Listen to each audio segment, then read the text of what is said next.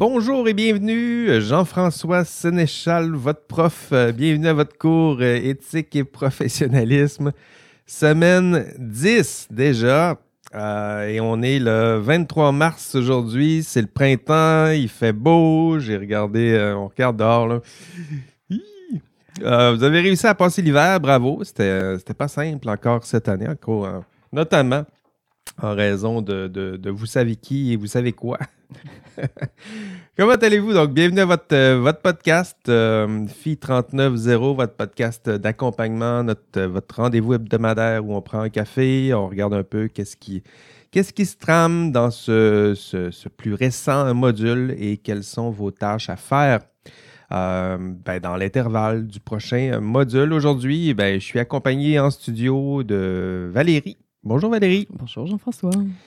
Valérie euh, Roberge qui est là, qui anime le chat, qui vous, qui vous euh, regarde et qui vous lit, puis qui, euh, qui anime tout ça. Ça se passe bien dans le chat? Pas trop de, ça de se bruit? Passe très bien. Non, il n'y a pas trop de bruit. Sean n'est pas trop énervé, là? Ça va? Ça, ça se passe bien? Pour le moment, non.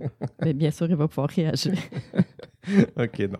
On le salue bien, bien bas. Donc, il y en a des étudiants comme ça qui, qui anime euh, les forums, qui anime euh, le chat. C'est beau à voir. Bravo pour votre, votre engagement à vous, ben, à vous tous, je dirais. J'ai regardé les statistiques d'engagement euh, de l'étudiant, voir la, fréquentation du site, votre activité sur les forums, ça, ça bouge. Donc, vous sentez que la, session achève et vous avez raison. la session achève. C'est le temps de, pour certains d'entre vous de, de vous rattraper un peu donc, les forums en ce moment sont, euh, sont en feu. Certains, on le voit, sont en mode un peu rattrapage et ça va fonctionner. Donc, il n'est pas trop tard. Il y a peut-être quelques, quelques points partis ici et là, là parce que vous avez peut-être participé un, peu trop tardivement, mais, euh, mais sinon, là, c'est, bien. Et c'est beau de, vous voir aller. Vous êtes bon.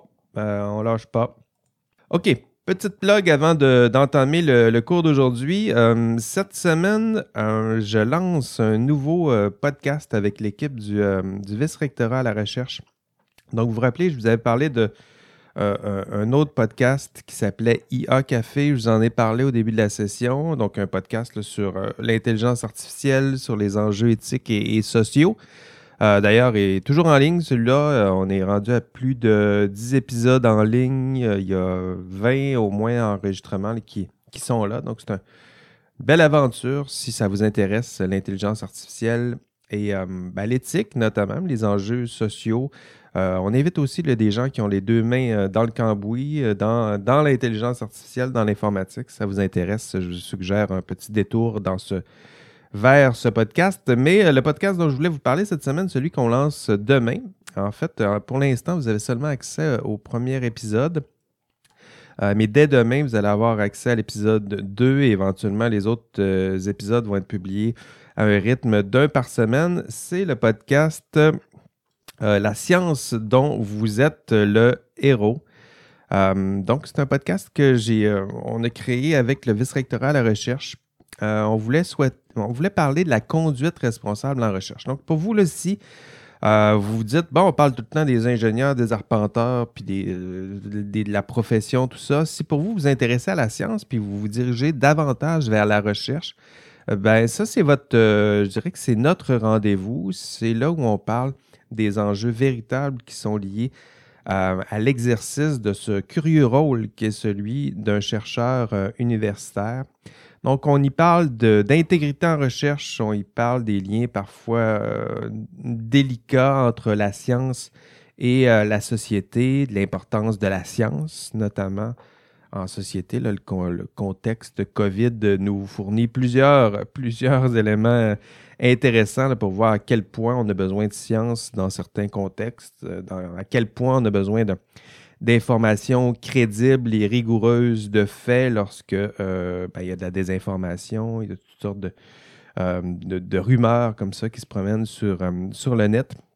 Donc, si pour vous, ça vous, ça vous intéresse, ça vous touche, ça, ça, ça, pique votre curiosité, je vous invite à, vous y abonner. entre autres, cette semaine, demain, il y a un épisode que je vais publier. C'est une entrevue que j'ai faite avec Olivier Bernard, peut-être le connaissez-vous, euh, c'est le, on l'appelle le, pharmacien aussi. Donc, Si ça vous intéresse, j'ai eu une très belle discussion avec lui sur le rôle de la science. Lui, lui a notamment besoin de sciences euh, rigoureuses, notamment quand il se lance à, il marche sur des œufs, à peu près sur tous les sujets qu'il aborde. Donc, une très belle discussion avec lui. Euh, il y a une discussion qui s'en vient aussi avec euh, Rémi Quirion, qui est le scientifique en chef du Québec, qui nous explique le rôle de la science, le rôle de la recherche, les enjeux délicat, encore une fois, entre la science et la société. Et j'ai interviewé également euh, Jean-François Clich, donc un journaliste euh, de la presse, où lui aussi, dans, le fond, c'est un peu ça, on essaie d'aller chercher des, des personnes qui représentent la science dans la société. Ce pas nécessairement ceux qui font de la recherche. Il y a quelques chercheurs aussi que j'ai interviewés dans ce podcast-là. Euh, mais des, des, figures de proue, ceux qui incarnent la science en société. Euh, puis on discute avec eux de l'importance de la science dans, leur vie, dans leur discours. Donc, je vous invite à vous y, euh, à vous y abonner. Vous allez le trouver là, sur toutes les. Surtout vos hébergeurs de podcasts préférés, Spotify, euh, Apple Podcast, puis Google Podcast, nommez-les. Stitcher, il y en a d'autres. Je ne ferai, ferai, pas la liste, là, vous les connaissez. allez vous abonner. Donc, ça s'appelle La science dont vous êtes le héros. Euh, c'est un podcast qui accompagne notre semaine sur la conduite responsable euh, en recherche. Donc ça, c'était une semaine, c'est une série de conférences qui euh, vont avoir lieu du 10 au 14 mai. Donc encore une fois, pour vous, si vous vous intéressez à la recherche, vous voulez entendre parler de, chercheurs, vous voulez entendre parler des problèmes éthiques, pas des problèmes éthiques qu'on pense on pense que ce sont ce genre de problèmes-là rencontrés par les chercheurs. Là, c'est des, chercheurs qui vous racontent vraiment ce qui se passe sur le, terrain, c'est quoi les enjeux qui sont liés à la publication, le publish or perish, euh, les revues. Euh, les revues prédatrices, entre autres, c'est des thèmes qu'on va aborder. Euh, la confiance qui peut parfois s'effriter entre la société et, et, la science, et entre la science aussi et la société. Euh, là aussi, donc du 10 au 14 mai, il y aura des conférenciers. Le conférencier, je vous en ai déjà mentionné quelques-uns. Euh, il y a monsieur, euh, ben, il y a monsieur François, Jean-François Clich, Olivier Bernard sera là aussi comme conférencier. Rémi Quirion, mais on a aussi des, chercheurs. Eve Dubé, entre autres, qui s'est intéressée à l'hésitation vaccinale. Donc, elle connaît bien le discours sur la, a étudié des, des groupes là, qui, qui se forment autour de l'hésitation vaccinale, sinon le refus vaccinal. Euh, Monsieur Andrew aussi, je pense que c'est comme ça qu'on prononce son, nom, euh, qui est le, pendant à Horacio Arruda, mais canadien. Euh, donc, une, belle, une belle tablée, plusieurs conférences, des petites conférences, c'est sur Zoom, donc vous pouvez y assister à partir de chez vous. Vous allez voir sur site, le site ulaval.ca oblique semaine CRR pour semaine sur la conduite responsable en recherche. Euh, vous choisissez votre conférence préférée.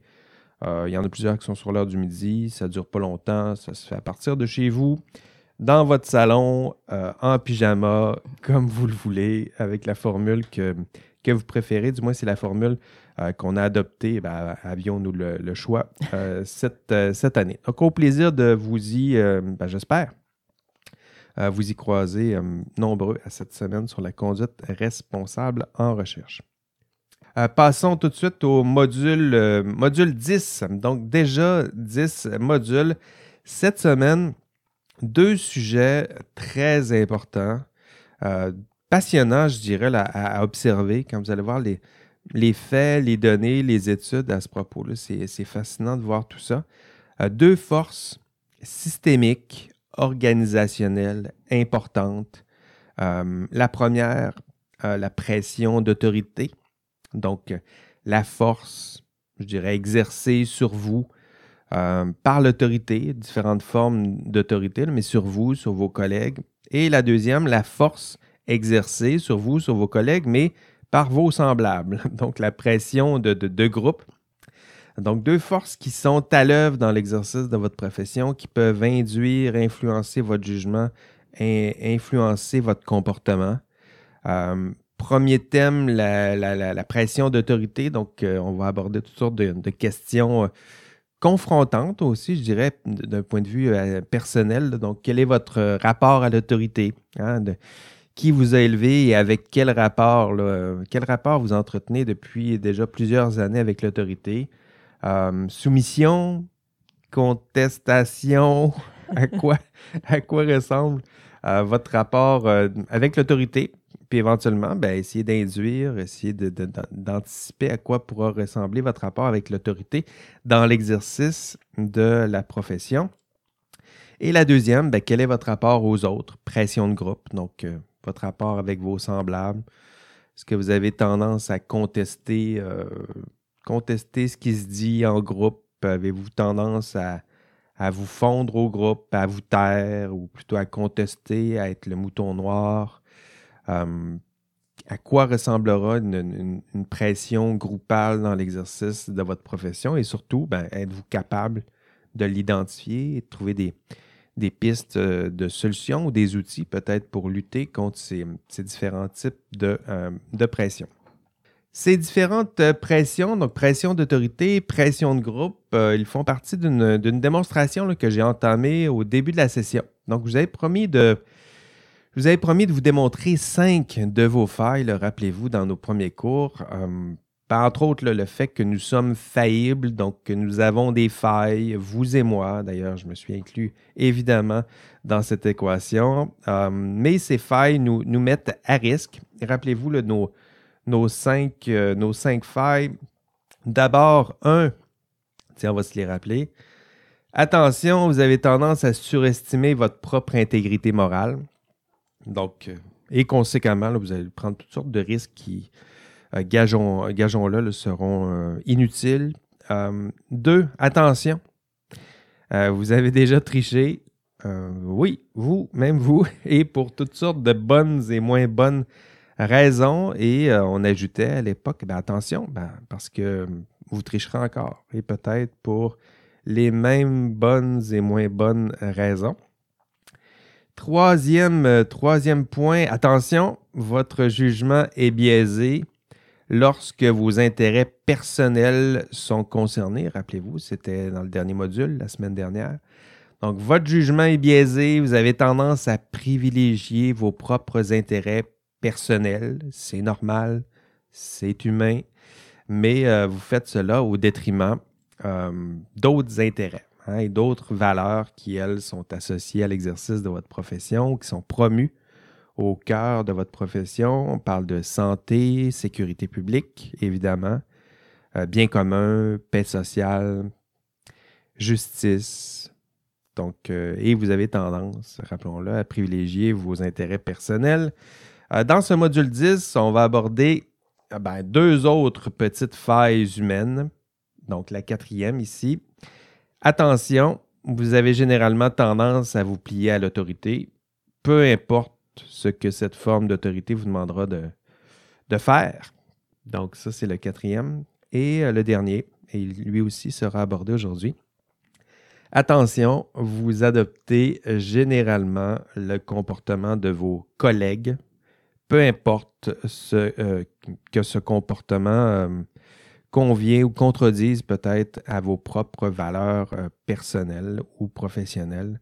Euh, donc, c'est un enjeu important et on va prendre le temps de faire le tour euh, aujourd'hui. Donc, ultimement, à la fin de ce cours, euh, j'aimerais que vous soyez capable de reconnaître ben, le, le cours dans son ensemble. Ce serait bien que vous soyez capable de reconnaître, d'identifier les cinq failles que je viens de vous mentionner. Mais aujourd'hui, on va faire le tour des deux dernières, donc pression de groupe et pression d'autorité.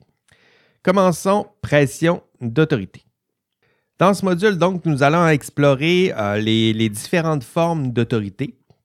Euh, à quoi euh, ressemble l'autorité dans, dans votre profession? Elle peut prendre différentes formes. C'est pas toujours un, ben, Il y a un patron, évidemment, qui est la forme archétypale, mais le droit exerce une certaine forme d'autorité, la morale, toujours.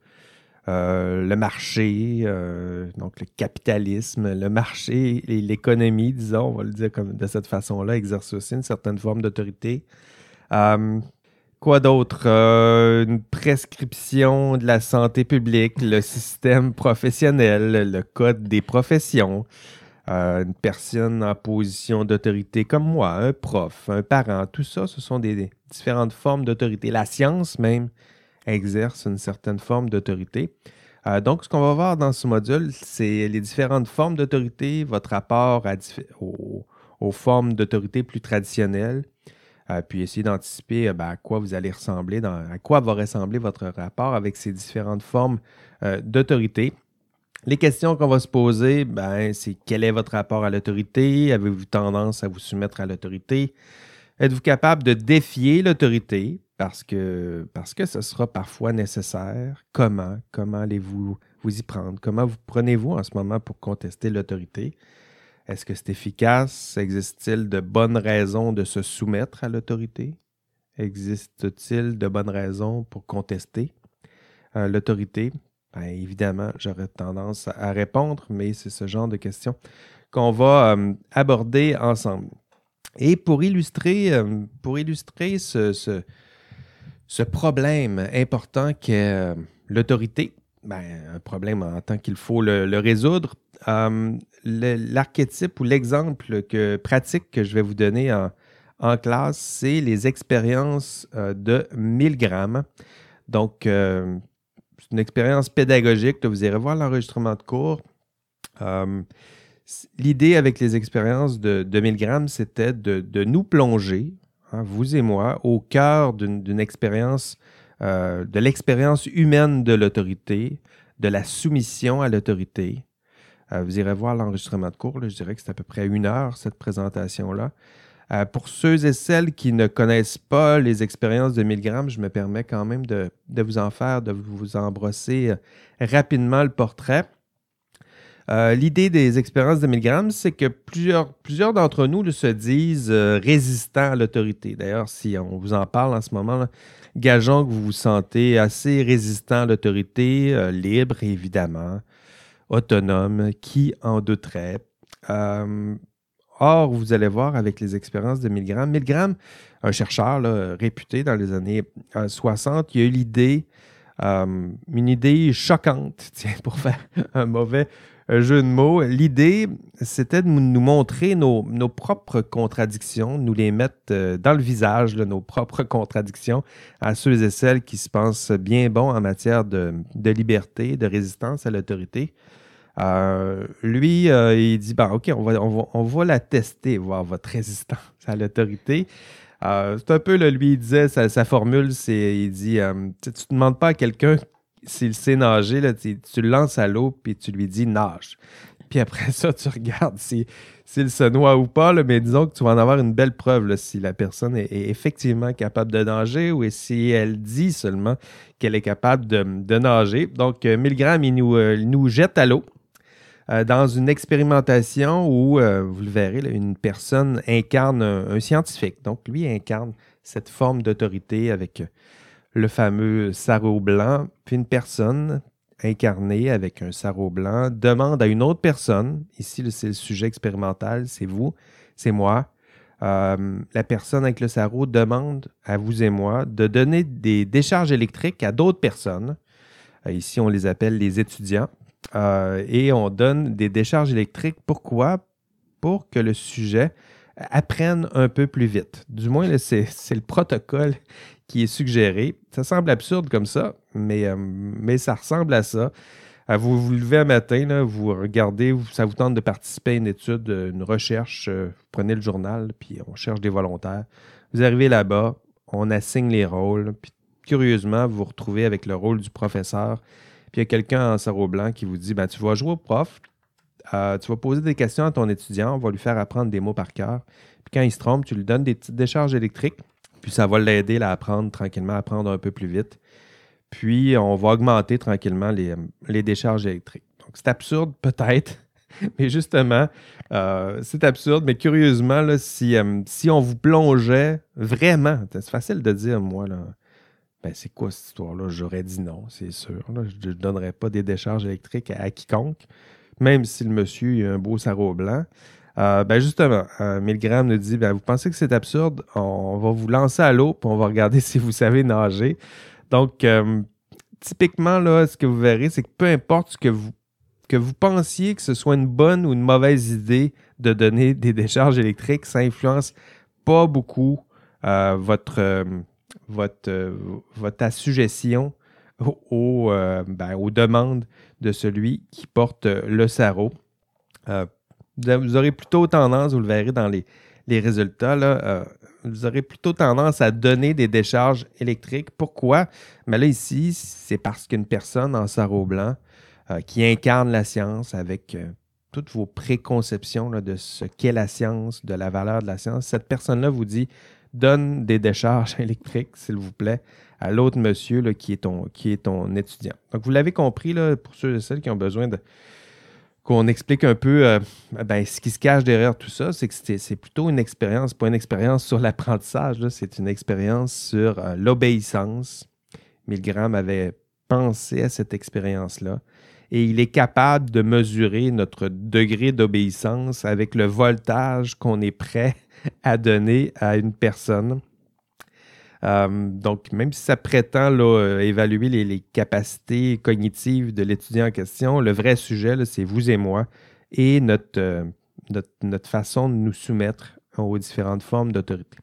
Vous allez voir, les résultats sont, troublants, impressionnants. En fait, ce que Milgram a démontré, c'est que dans l'expérience que je viens de vous dépeindre, deux personnes sur trois sont prêtes à faire n'importe quoi si la personne en position d'autorité lui demande de faire. Deux sur trois. Deux sur trois. Y compris faire souffrir une autre personne.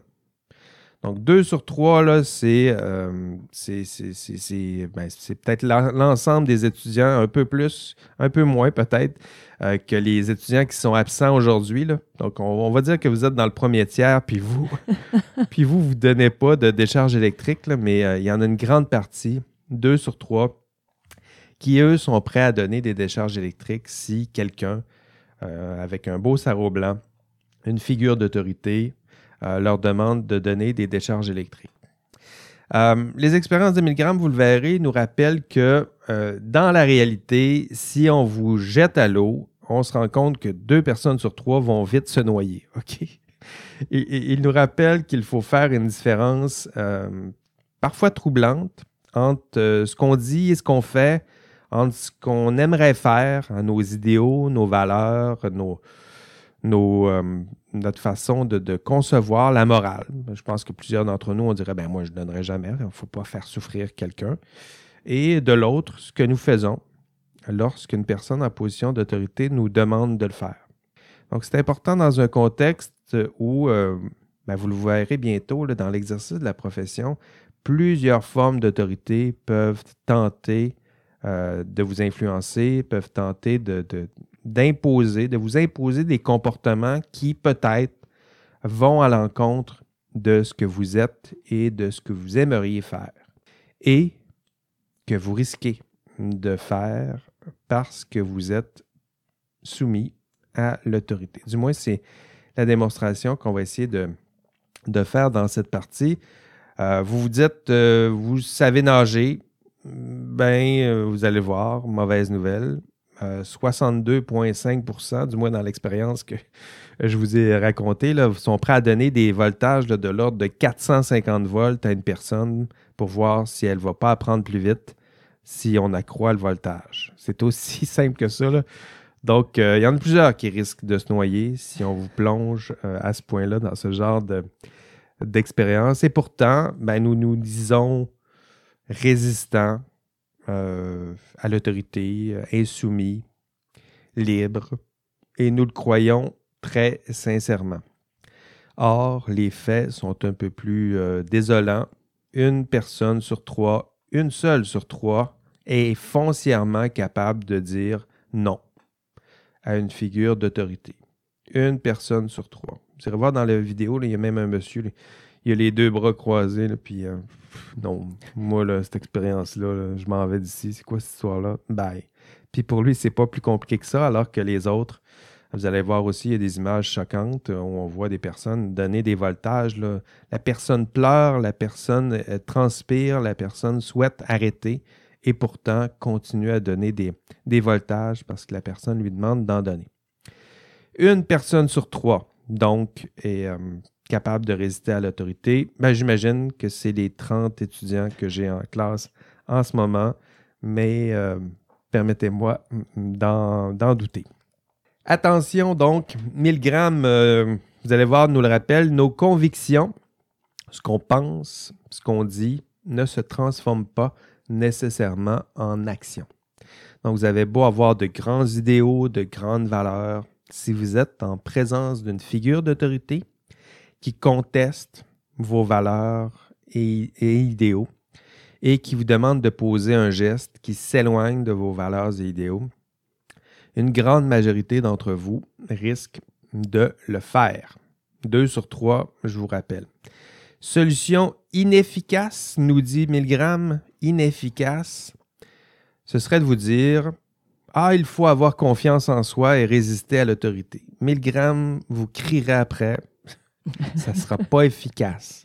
Ce n'est pas suffisant d'avoir une belle confiance en soi et de se dire qu'en temps et lieu, vous résisterez à l'autorité. Ça peut fonctionner pour une personne sur trois. Et les deux autres personnes sur trois, ça ne fonctionnera pas. Empiriquement, ça ne fonctionne pas. La solution peut-être plus efficace, nous dirait Milgram, éviter les formes d'autorité qui peuvent être délétères ou néfastes. Un mauvais boss, courez. OK? Courez. Deux personnes sur trois, courez. Sauvez-vous parce que vous risquez de vous, noyer. Euh, autre solution efficace, aménager des espaces. Ça, c'est ma proposition. Aménager des espaces, vous donner des outils euh, structurels, d'exercice, de liberté, d'autonomie, d'indépendance face à l'autorité. On l'a vu dans le module 8 là, sur le conflit de rôle. Il y a toutes sortes d'outils qu'on a mis en place pour vous permettre de donner un peu plus de pouvoir pour résister à ces différentes formes d'autorité. Si ces formes de pouvoir-là n'existent pas, vous êtes bien seul. Donc, aménager des espaces, vous donner des outils structurels pour résister à ces différentes formes d'autorité qui parfois, parfois, pas toujours, parfois, les différentes figures d'autorité pensent exactement comme vous et tant mieux, mais faites attention parce que si c'est différent de vos propres valeurs et idéaux, là, vous êtes à risque et parfois cette influence peut être néfaste. Ce module, vous allez voir, euh, aborde en essence notre rapport donc à l'autorité. Euh, vous allez bientôt, euh, et attention, je me permettrai cette remarque-là, vous allez bientôt exercer un rôle euh, de, subalterne, donc de votre tendance à vous plier à, l'autorité, donc attention. Euh, mais attention aussi à l'exercice de l'autorité. Hein, on l'a vu, nos failles humaines, ce sont les mêmes lorsque vous serez en position d'autorité. Donc, plusieurs d'entre vous qui prendront des postes importants, des postes où vous aurez des positions d'autorité, des postes de cadre notamment. Et donc, ben, vous aurez le devoir d'exercer cet autre pouvoir qui est celui de l'autorité de façon responsable et maintenant, ben, vous ne pouvez pas dire que vous ne le saviez pas, vous le savez désormais, les personnes qui sont et qui seront sous votre autorité exécuteront très majoritairement tout ce que vous leur demandez de faire. Deux sur trois. Y compris, tiens même, j'ajouterais, y compris ce que vous ne leur demandez pas de faire, mais qui ont l'impression que vous aimeriez que vous vous fassiez. Je ne sais pas si la formulation est correcte, là. Euh, tout ce qui pourrait vous plaire, y compris ce que vous leur demandez pas. Donc, cette figure-là d'autorité, elle est importante. Lorsque vous sentez que vous, en avez, que vous avez ce pouvoir, il faut l'exercer avec euh, mesure et euh, respect et, euh, et prudence.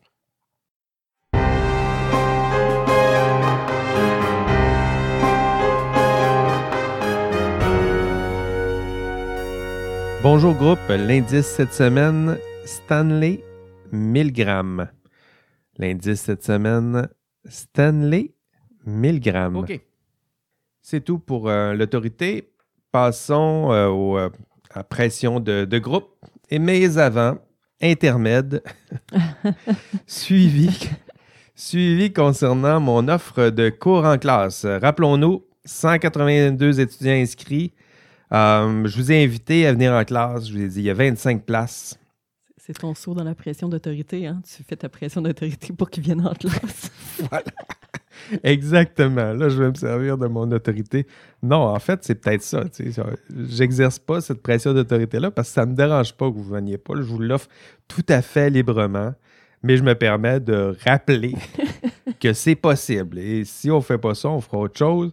Mais je vous le rappelle, 25 places disponibles. Et pour l'instant, ça a doublé. Ouh!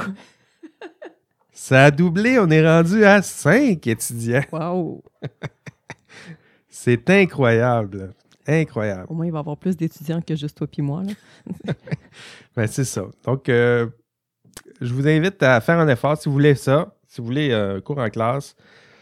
Je n'ai pas encore annulé, mais j'ai pas assez proche. Là. Mon premier euh, speech là, que j'avais préparé pour cet intermède-là, c'est de dire ben, on annule tout, ce serait plus simple, ce serait plus facile, j'aurais pas besoin de vous en reparler. Euh, mais en même temps, je vais vous laisser la chance. Peut-être qu'il y en a quelques-uns qui n'ont pas eu le temps de, s'exprimer. Donc, euh, je dirais que je vous laisse jusqu'à lundi, non, jusqu'au prochain cours, donc mardi prochain. J'ai besoin de 20 étudiants inscrits confirmés. Sinon, ben, on annule. Puis c'est pas, pas plus grave que ça. Donc, euh, si ça vous tente, ben, faites-moi signe rapidement, parce que sinon, ça ne, ça ne fonctionnera pas et il faudra faire autrement. Donc, euh, si vous avez des idées aussi de ce que je pourrais faire, peut-être pour remplacer cette activité, euh, ce que je me suis rendu compte, c'est que les étudiants n'ont pas nécessairement envie d'être. ils ont envie d'être à l'université, mais pas, nécessairement trois heures avec un masque dans un, dans un local, plus une heure à la cafétéria avec leurs amis. Euh, ben, on peut remplacer ça par d'autres choses. Ça peut être, je sais pas, on peut aller manger une poutine ensemble à distance euh, réglementaire. Euh, cinq, six étudiants plus le prof au vachon. On peut. je peux vous inviter. On pourrait, j'avais pensé aussi, on pourrait se faire un, Zoom. On ferait en parallèle l'enregistrement en classe synchrone, puis on ouvrirait un Zoom en parallèle. Puis on aurait notre gang d'étudiants plus actifs euh, sur le Zoom avec du son, tout ça. On pourrait même se faire un, je sais pas, un caout. Euh, pensez à ce que vous voulez, ce qui vous tente pour rendre un peu plus euh, dynamique et interactive ce genre de. Du moins, le, la dernière, le dernier cours serait le fun de rendre ça un peu plus interactif. mais sinon, on peut se voir aussi en, classe. Donc, faites-moi signe. J'attends de vos nouvelles.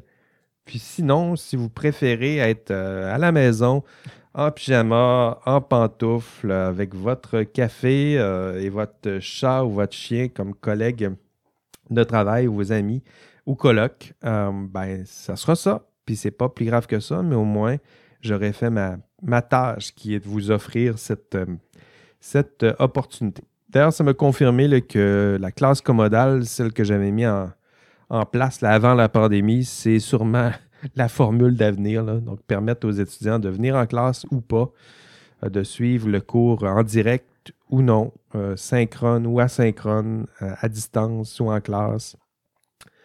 c'est le mode que je vais, je vais garder pour les, les, prochains, les prochaines éditions, lorsque la normale, lorsqu'il y aura une nouvelle normale à l'œuvre.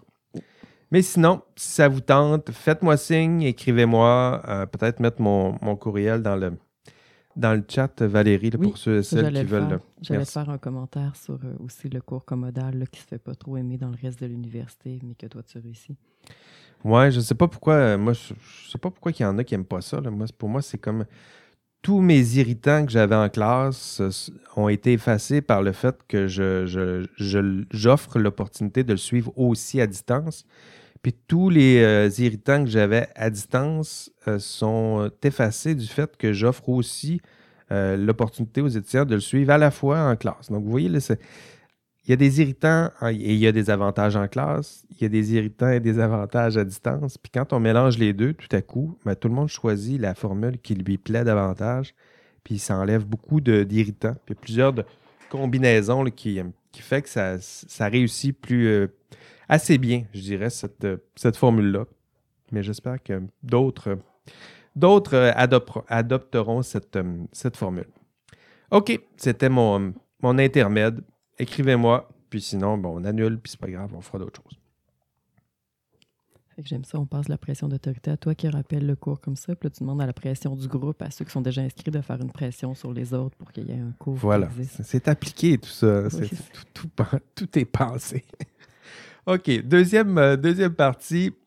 pression de, de, groupe, pression groupale, pensée de groupe. Ce sont des expressions que vous allez entendre dans cette deuxième partie puisque dans cette deuxième partie, nous allons explorer une faille, une faille humaine que vous connaissez sûrement, notre tendance à faire comme tout le monde. Ça serait une autre façon de le dire. Faire comme les autres, notre tendance à nous conformer au comportement adopté par un groupe, au comportement attendu par ce groupe, à nous fondre au groupe. Euh, nous sommes des êtres sociaux. Tiens, c'est pas c'est pas une grande découverte. Nous ressentons le, le besoin avec force et intensité de se fondre au groupe. Nous avons besoin des autres et, peut-être encore plus en ce moment. Euh, mais typiquement, nous, avons besoin des autres, de leur assentiment, de leur appui. Euh, c'est essentiel à ce que nous sommes un être social, comme le disent certains, euh, certains philosophes.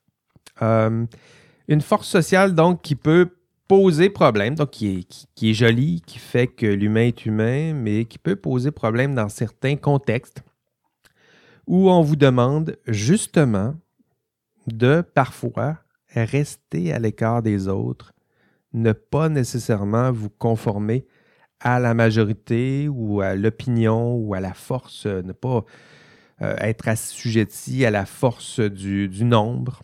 Euh, parfois, c'est votre rôle de contester même la, force ou l'opinion du, du, groupe. Comment réagissez-vous aux pressions du nombre? Autrement dit, comment réagissez-vous à, votre groupe d'amis, aux pressions exercées par vos amis, vos semblables, vos collègues de travail? Euh, plus étendu, comment vous comportez-vous sur les réseaux sociaux? Une belle, une belle, une belle étude pour vous. Euh, est-ce que vous dites comme tout le monde? Est-ce que vous contestez? Est-ce que vous vous taisez? Ça aussi, ça fait partie des comportements groupaux. Êtes-vous influençable? Influenceur? oui, il y a Ellie qui vient de le dire dans la discussion d'ailleurs. ouais. Euh, est-ce que vous vous taisez euh, lorsque le consensus, même lorsque le consensus fait erreur, êtes-vous capable de défier le consensus de certains groupes? Êtes-vous capable de convaincre un groupe de son erreur, ce qui est une autre, qualité?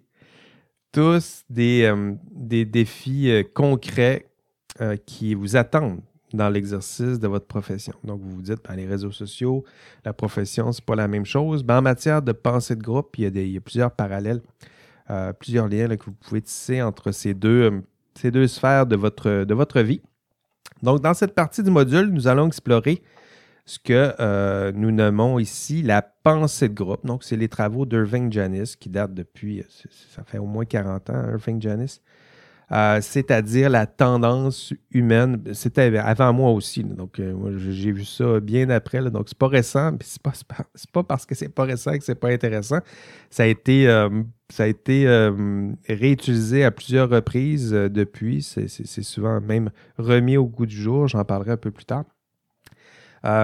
Janice a évalué, plutôt identifié ce qu'il appelle la pensée de groupe, et pour lui, c'est notre tendance humaine que nous partageons euh, tous et toutes, donc, euh, qui nous invite à nous fondre au consensus, à nous cacher derrière la force du groupe, peu importe ce que fait ce groupe ou ce qu'il dit. Donc, intimider, mais par la force du nombre, euh, c'est ce qui vous attend avec la pensée de groupe. C'est une réflexion qui est importante, euh, encore une fois, dans un contexte où, dans l'exercice de votre profession, vous devrez parfois contester le groupe. Vous devrez, autour d'une table, dans un conseil d'administration parfois, euh, ou dans un groupe de, décision, contester les opinions qui sont majoritaires. Ah, on vote à main levée, là, puis ah, on est neuf contre un, vous êtes tout seul, mais parfois c'est le cas parce que parfois, vous êtes le seul professionnel autour de la table. Euh, donc, les comportements groupaux, comment avez-vous tendance à réagir? Euh, êtes-vous capable de défendre euh, votre, votre opinion au nom de quoi, au nom de qui? typiquement, parfois, vous devez vous opposer au groupe pour défendre. Mais ici, dans le, dans le cas du professionnel, c'est pour défendre des fins, des visées qui n'ont rien à faire, qui n'en ont rien à faire, en fait, du, du nombre puis de l'opinion majoritaire. Hein, pensons à la, science. La science, les, faits, les lois, les normes, la raison euh, n'en ont rien à faire de l'opinion majoritaire. Hein, la science, euh, la science, vous le voyez en ce moment, la science n'en a rien à faire de l'opinion publique, euh, de ce que la majorité des gens peuvent penser d'un sujet en question. La science va vous dire, ben, dire ce que vous pensez. Là. Voilà ce que la, science euh, nous dit. D'ailleurs, tout à l'heure, je parlais de la science dont vous êtes les héros, le, podcast. L'entrevue que je faisais avec Olivier Bernard, euh, c'est souvent dans ce genre de rôle-là qui, se place. Euh, il me racontait l'histoire où il a, eu, il a dû, vous, en avez peut-être entendu parler dans les médias, où il a dû il y avait un groupe qui faisait la promotion d'un système, d'un système, d'un traitement contre le cancer où on s'injectait de la vitamine C. Oui, oui, Peut-être avez-vous entendu parler de ça. Alors, on s'injectait de la vitamine C, puis euh, lui a simplement bondi sur un de ces groupes-là en disant Ben, c'est intéressant, mais euh, ben, il n'y a aucune science qui, qui valide ce que, ce que vous dites. Il n'y en a pas d'études. Il n'a pas dit c'est, c'est, c'est un mensonge. Il a juste dit il n'y en a pas d'études. Puis, euh, ben, tranquillement, il a goûté à la force du, du consensus. Euh, même ce groupe-là est capable d'aller chercher, a été capable d'aller chercher des appuis politiques. Euh, mais vous savez quoi, à la fin, mais la science, elle n'en a rien à faire de la force du groupe, du nombre, des appuis politiques, tout ça. À la fin, est-ce qu'il y en a des études ou pas qui démontrent que s'injecter de la vitamine C, ça peut nous aider à guérir le cancer? Donc, euh, vous allez voir, allez écouter l'épisode en question. En fait, il va être, publié demain, mais vous allez voir euh, à quoi ça ressemble, quelqu'un euh, au cœur d'une tempête, au cœur de cette, tentative de résistance. et vous irez voir le sort que l'on réserve à ceux qui, justement, comme vous, c'est bientôt ce qui vous sera demandé, demandé parfois défier le consensus, le nombre pour défendre la science, défendre euh, les faits, encore une fois, les normes, euh, la raison, hein, même contre l'opinion majoritaire. Dans ce module, nous allons explorer les travaux de d'Irving Janis, donc je le disais un peu plus tôt, qui a étudié nos comportements en groupe, qui a recensé toutes sortes de petits défauts, des problèmes, des problèmes qui, euh, lorsqu'ils sont cumulés euh, peuvent mener à des comportements groupaux, donc des décisions prises en groupe qui peuvent être problématiques, sinon virer carrément à la catastrophique. Il y a des exemples dans les, textes et dans l'enregistrement de cours, vous irez voir. Euh, vous pouvez en être témoin dans ce que vous voyez sur les, réseaux sociaux avec euh, ben, l'exemple de la COVID, encore une fois. Euh, l'hésitation vaccinale, c'en est une, belle. Euh, gardez ces exemples en tête lorsque. Ici, je vais vous dire les, les huit symptômes que Irving Janis a identifiés. Puis euh, vous allez, vous allez voir que ces symptômes-là, vous allez les reconnaître dans le. ayez le, débat en tête, le débat sur le confinement, le débat sur le, masque, le débat sur la vaccination. Donc, Irving nous dit ben, regardez bien, là, dans ces groupes-là, il y a plusieurs choses qui sont à l'œuvre, puis ça peut mener à toutes sortes de décisions qui sont catastrophiques. A. Donc, première catégorie, surestimation du groupe. Donc, on a tendance à se surestimer individuellement. Ici, il vous dit, ben, le groupe aussi a tendance à se surestimer. Donc, notre tendance à penser que notre groupe est plus compétent que les autres. Euh, donc là-dedans, il rentre l'illusion d'invulnérabilité, donc le groupe qui se sait ou qui se pense euh, moins euh, à risque de se tromper ou de faire une erreur, la croyance en la, en, la, moralité inhérente du groupe, donc la, croyance que le groupe moralement ne se trompe pas ou sert le bien ou sert une certaine conception du bien.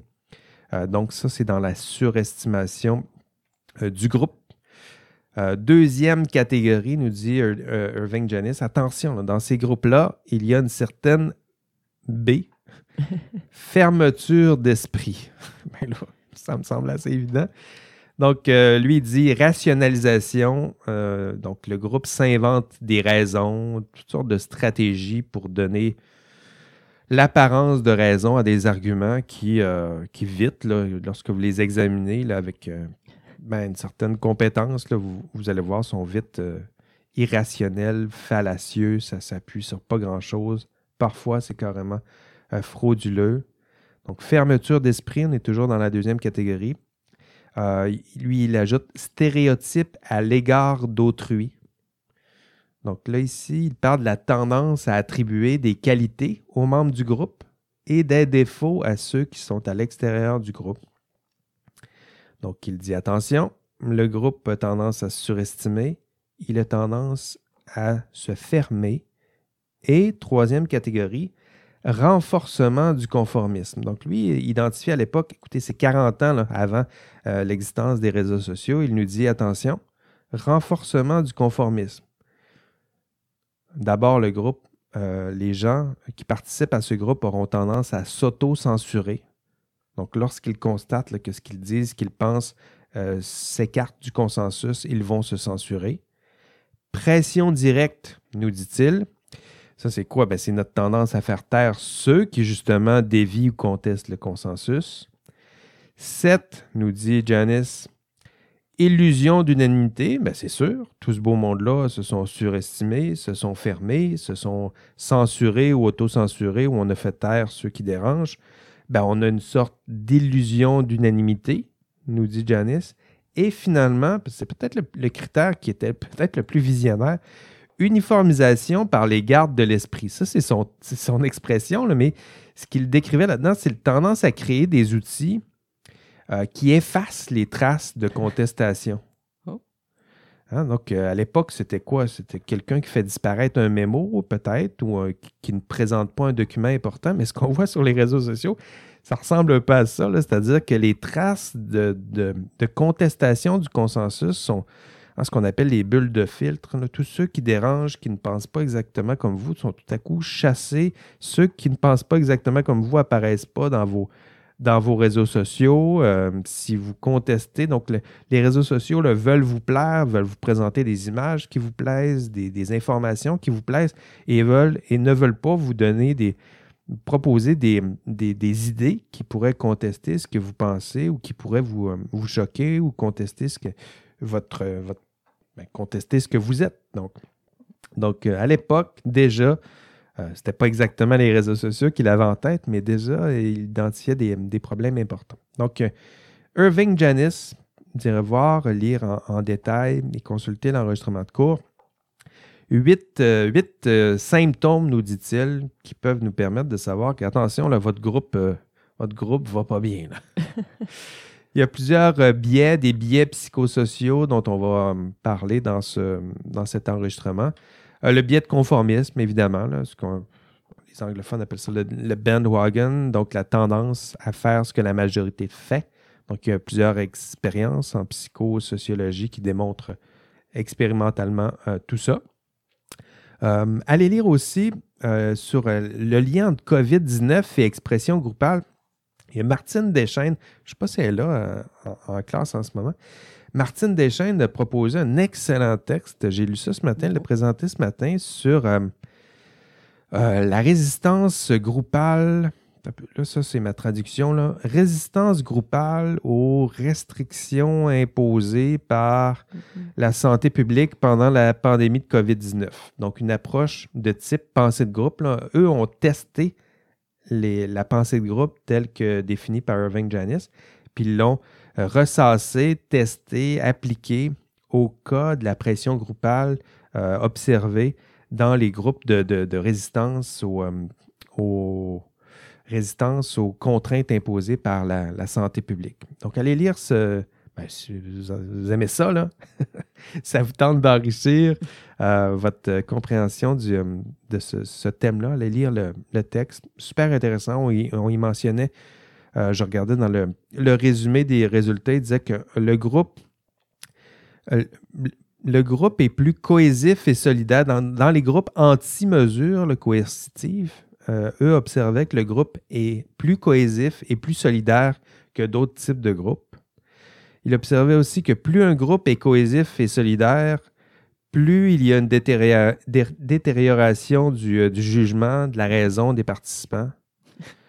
Euh, donc, c'est empirique, c'est beau, euh, c'est beau à voir, mais c'est beau. C'est beau, beau pour un chercheur. C'est triste un peu pour ceux et celles qui sont pris avec des proches qui sont parfois dans ce genre de, de groupe-là, mais euh, ça vous tente d'explorer ce système, ces études-là, allez voir les, en savoir un peu plus, allez lire le texte proposé par, par Martine. C'est très intéressant. Euh, on parlait des biais à l'œuvre. Il y en a d'autres euh, dans l'enregistrement de cours. Vous allez voir les biais d'accentuation intercatégorielle, l'effet de contraste. Donc, la tendance, notre tendance à surestimer euh, les individus, les différences plutôt. Surestimer les, les, différences entre les individus qui appartiennent à des catégories distinctes. Donc, surestimation des différences entre. Exemple, OK. L'effet de contraste, surestimation des différences entre les étudiants de l'Université à Laval et ceux de Sherbrooke. Ils sont pareils. Ça se, ressemble, mais on a tendance, parce qu'ils sont euh, deux groupes bien différents, deux universités. T'as quoi, là? Il y a le programme coopératif à Sherbrooke, puis c'est dons différents. Ben oui, il y a des, nuances, mais, mais ça se ressemble. Et l'autre biais, c'est le biais d'homogénéisation intracatégorielle, ou plutôt l'effet d'assimilation c'est que nous avons tendance à surestimer les ressemblances des membres appartenant à un même groupe. Donc, euh, ça, vous envoyez sur ta l'œuvre. Ou comme les étudiants de l'Université Laval sont tous pareils. Ils sont tous pareils. Euh, les membres de, de mon équipe sont, sont pareils. On a une équipe de travail, c'est drôle, on se ressemble, on, est, on pense tous de la même façon. Euh, attention à cette réflexion. C'est pas parce que vous êtes un groupe que vous pensez de la même façon, vous êtes tous en sciences et génie et vous vous dites, bon, on est tous un peu pareils. Euh, puis là, le prof, ce qu'il dit, euh, tout le monde est d'accord avec ça. Non, non. Non, non. vous n'êtes vraiment pas tous pareils. Il y a des contestations de ce que je dis, ce que je pense, même si le consensus, je plutôt, je l'ai plutôt de mon, mon côté. Là. Donc, faites attention. Euh, l'effet de contraste, l'effet d'assimilation, ça fait partie des biais qu'on va voir. Et euh, le module 10 aborde aussi, et j'en ai parlé un peu, les, des vrais problèmes organisationnels qui sont, euh, qui sont constatés chez ceux et celles qui, justement, la contestent, cette pensée de groupe. Hein, ce qu'on appelle les, les sonneurs d'alarme ou les tireurs de sonnettes d'alarme ou les whistleblowers en, en anglais, ceux et celles qui justement contestent le consensus, les pratiques des autres. Euh, vous, à quoi ressemblez-vous? Êtes-vous du genre à tirer une sonnette d'alarme? Êtes-vous du genre à tirer sur celui qui va tirer la sonnette d'alarme? C'est quoi votre rapport avec ceux et celles qui contestent le consensus, qui posent des questions dérangeantes, qui retardent une discussion, qui retardent une réunion parce qu'ils posent des questions? Est-ce que vous avez tendance à les faire taire, à les mettre de côté, à les ostraciser, à faire de la pression directe, à les boulier? Donc tout ça, ça fait partie des problèmes de santé psychologique qui sont liés au whistleblowing, donc au tireur de sonnette d'alarme, on en parle aussi. Allez voir le sort que l'on réserve à nos Karen Duhamel de ce monde. Hein. On, le célébrait dans le cours 1, mais typiquement, en matière de pensée de groupe, puis il y en a plusieurs d'entre vous qui auraient été irrités par le comportement de Karen Duhamel. Pas toi, évidemment. Les autres. Mais il y en a plusieurs d'entre nous qui euh, auraient peut-être trouvé son comportement suffisamment agaçant pour lui demander de ne pas trop déranger, de se taire, de patienter, que tout ça finit par passer, au contraire, l'aider, l'appuyer, lui donner les ressources, l'accompagner. Donc, ça fait partie des problèmes qu'on va voir dans ce, cours. Donc, c'est le, module 10, euh, deux, sujets principaux, pression d'autorité, pression de groupe, euh, deux forces importantes, et j'ai tenté de vous le démontrer dans cette courte présentation. Deux forces qui peuvent vous éloigner de vos propres valeurs, des valeurs de votre profession. Et à la fin de cette exploration de toutes ces petites failles humaines, euh, bien, vous aurez atteint les objectifs du module 10. les modules 10, les objectifs étant d'identifier les forces et failles d'une décision prise par consensus, d'identifier, d'expliquer les symptômes de la pensée de groupe, de nommer des pistes de solutions pour éviter les principaux symptômes de la pensée de groupe, de reconnaître les différentes formes d'autorité qui agissent sur le professionnel, d'identifier les difficultés d'exercice du jugement euh, qui euh, peuvent découler de votre rapport à l'autorité ou du rapport à l'autorité de vos, de vos pairs.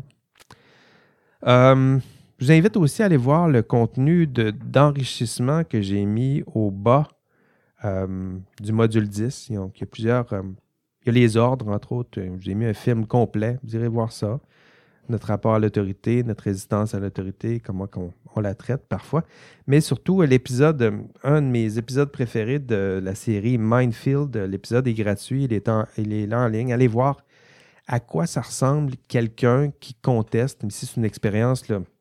encore une fois, c'est psychosociologie, là, donc euh, on regarde, euh, on est témoin, il y a des acteurs, mais il y a aussi des sujets expérimentaux, on les regarde à l'œuvre, puis on essaie de, de de placer une personne dans un contexte où la personne aura plusieurs pressions à l'œuvre, pression de ses pairs, euh, puis on lui demande de poser un geste qui est difficile à poser, puis on regarde est-ce qu'il va se conformer à ceux et celles qui sont autour de lui et qui ne font rien, ou est-ce qu'il va pas faire un geste extraordinaire, se distancier du comportement de ses pairs et poser le geste qu'il faudrait poser. Et vous allez voir, il y a la majorité se taisent, ne font rien, et euh, certaines personnes se lèvent, et tels des super-héros. C'est touchant, j'y pense. Hein, puis j'ai envie de brailler. C'est touchant de voir ça. Ils se lèvent, puis ils posent le bon geste. Contre toutes les belles pressions que je vous ai listées aujourd'hui, il y en a encore qui sont capables de poser ce geste. Et parmi les, les traitements contre la pensée de groupe, je vous en apprends un informer ceux et celles qui sont susceptibles à la pensée de groupe et les informer qu'ils sont susceptibles ou qu'ils sont sujets à cette pensée de groupe. Donc, euh, ça, ça fait partie de ce qui explique pourquoi on vous en parle, notamment ici dans ce module 10, euh, parce que c'est une façon de lutter efficace contre ces différents symptômes de la pensée de groupe. Il n'y a pas seulement ce, n'est pas le seul outil, mais vous informer, ben, ça permet déjà de résoudre une partie du, euh, du problème. Voilà, c'est ce qui vous attend dans ce module 10. Vous le voyez, c'est un module super, euh, super stimulant. Euh, du moins, j'aime bien ce, ce module psychosociologie. Ça parle de, oui, exercice de la profession, mais ça parle d'autorité, de votre liberté, de ce que vous êtes, de ce que vos semblables sont, de ce que nous sommes avec nos grandeurs et nos, et nos misères.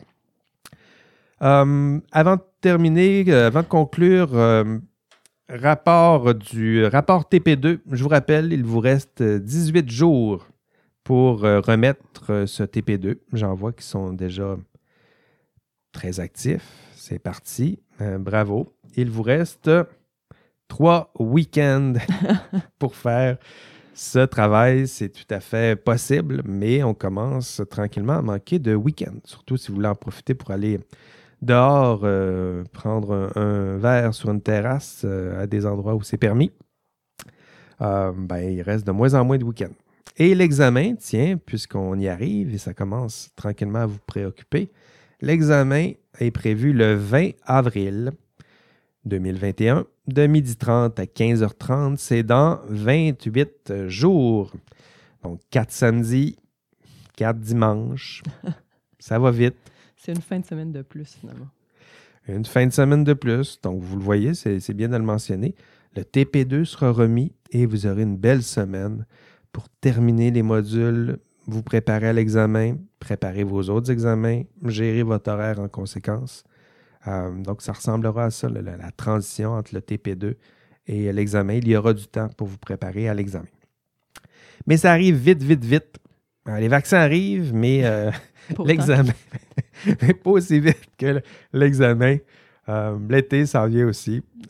donc, voilà. C'est tout pour, pour cette semaine. Merci d'être là à chaque, chaque semaine.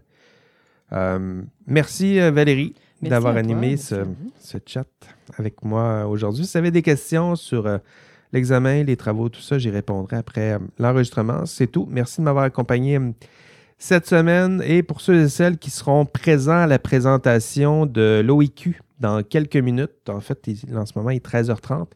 la présentation va, va, commencer à 14h. Ben, pour vous, ben, on se revoit là-bas. Et pour les autres, ben, on se revoit la semaine prochaine pour prendre un autre café ensemble.